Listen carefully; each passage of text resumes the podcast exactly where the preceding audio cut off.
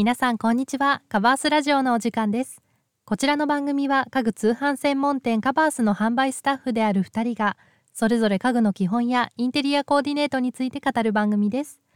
本日のパーソナリティは私由美が務めます。本日皆さんと共有したいテーマはキッチンは何色でまとめるのがおすすめ？です。あの以前ですね私ちょっと触れたことがあるんですけれどもあの料理好きなんですね。であのキッチンはこう毎日使ってるんですけれども、料理がこう好きといえどもやはりちょっと毎日やっているとちょっとしんどかったりまあなんかこう面倒くさいなって思っちゃったりするんですよね。なんですけどそんな時にこうまあキッチンがおしゃれだったりとかちょっと自分の好きなテイストでまとめられていたりするとやっぱりこうテンションも上がりますしなんか使うのがね楽しみになりますよね。であの私もね悩んだ経験あるんですけれども、まあ、食器棚とかなんかこうキッチンに置く家具とか、まあ、何色でなんかまとめたら果たしておしゃれなんだろうかっていうふうに、まあ、あの思っている方もね多いんじゃないかなと思います。そこで本日はキッチンに取り入れるとおしゃれに見える5つのカラーをご紹介します。あのキッチンのカラーコーディネートに悩んでいる方は是非参考にしてみてください。では本日もどうぞ最後までお付き合いください。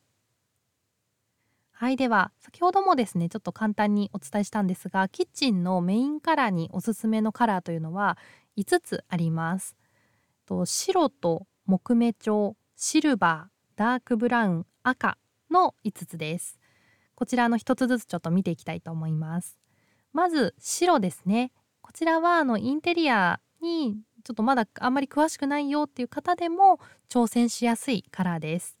白はあの清潔感と開放感がありますのであのキッチンをね広く見せてくれる効果っていうのもあります。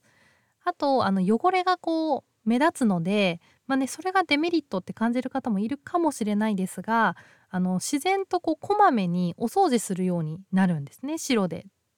統一していると。やっぱりねこう綺麗にしておきたいという気持ちが働きますのでちょっと掃除苦手なんだよねっていう方は逆にこう白を選んでいただくっていうのもおすすめですね。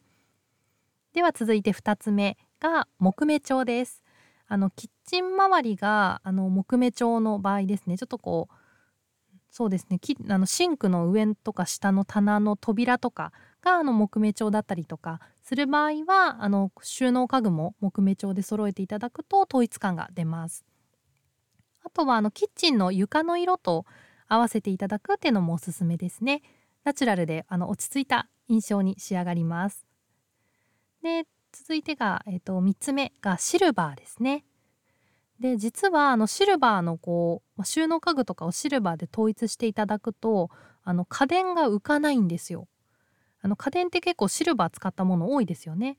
なのであのちょっとこう家電が浮かないというか家電だけがこう悪目立ちしない色っていうのがシルバーです。あのレストランの厨房のような雰囲気になるのでスタイリッシュなキッチンに仕上がりますね。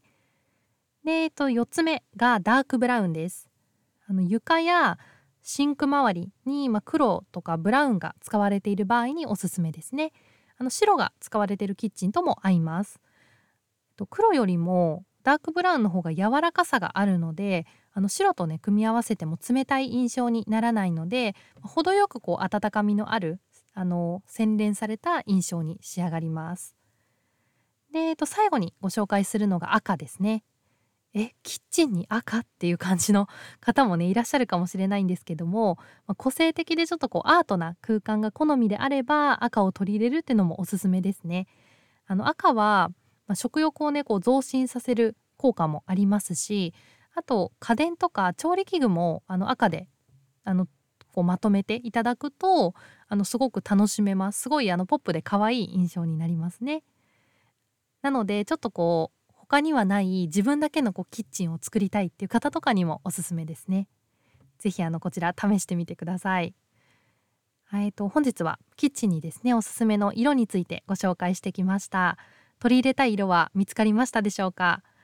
今回はねあの5つのカラーをご紹介したんですけれどもどうしてもねちょっと決められないっていう方は、まあ、キッチンの床やあと壁あとキッチン周りですねと同色系またはあの相性のいい色を選ぶと安心です。あの失敗しないので是非ちょっとこう困っちゃったな迷っちゃったなっていう方はあのそこもあの注目していただくといいと思います。あの概要欄にですねカバースで購入できるキッチン家具のリンク貼っておきます。食器棚や、まあ、レンジ台などを、まあ、同じシリーズで揃えることもできますので簡単におしゃれなキッチンになる商品を多数ご用意しております。ぜひこちらも合わせてチェックしてみてください。カバースラジオではインテリアや生活に関する質問を募集しています。一人暮らしにおすすめのインテリアコーディネートが知りたい。リビングテーブルの選び方ってどうなの？などお悩みや気になるテーマを教えてください。過去の放送回を聞いてここもっと詳しく聞きたいですというものでも大歓迎です皆さんがコメントしてくださったお悩みは番組のテーマとしてどんどん採用させていただきますのでぜひお気軽にお声をお聞かせください本日も最後までご視聴いただきましてありがとうございました。それではまた次回の放送でお会いしましょう。